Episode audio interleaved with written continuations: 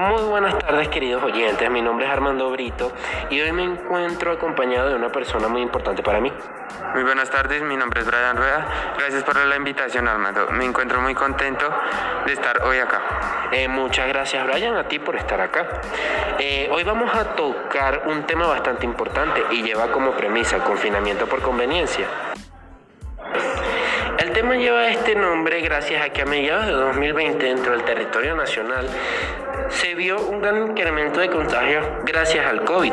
Eh, gracias a la inconsciencia de las personas fue un incremento muy grande visto en todo el país. Eh, esto se dio básicamente eh, gracias a la participación y organización de eventos ilegales clandestinos en temporadas de confinamiento. ¿Qué opinas tú de esto, Brian? Pues Armando, los, ciudadanos deberíamos tomar conciencia, ya que esto no, tiene, no nos deja en riesgo solo nuestra vida, sino todo nuestro entorno familiar. Deja en riesgo los trabajos de nuestros padres, nuestros compañeros y demás. Tal y como lo demuestra el Ministerio de Salud, nosotros los jóvenes somos las personas que más fácilmente contagiamos tenemos que entender que esto no se trata de recrearnos de manera arbitraria, hermano. Sí, claro, Brian, estoy en totalmente acuerdo contigo.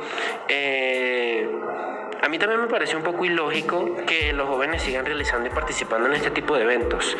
Eh, ya que mencionabas los datos del Ministerio de Salud, hubo una noticia que a mí me dejó bastante, bastante atónito, ya que el 18 de junio del año 2020 se presentó una cifra muy alta de muertes por COVID en la historia del país. Cerca de en un día 700 fallecidos y en esa misma semana llegó a alcanzar mil muertos, el pico del COVID. El nombre de este evento em, fue gracias a un evento clandestino llamado Rumba COVID, en el cual se organizó una fiesta ilegal clandestina, dando como resultado esta cifra catastrófica de muertes. Claro, Armando, y lo peor es que seguimos en lo mismo, no cumplimos las normas de bioseguridad establecidas.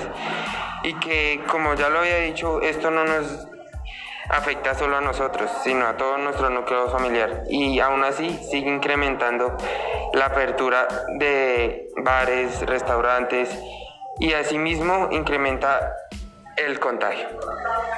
Con esta reflexión que nos acaba de dar Brian, damos por concluido este querido podcast. Muchas gracias a todos ustedes, queridos oyentes. Espero que haya sido de su agrado este humilde trabajo y esperamos que les haya gustado demasiado. Muchísimas gracias y que estén muy bien.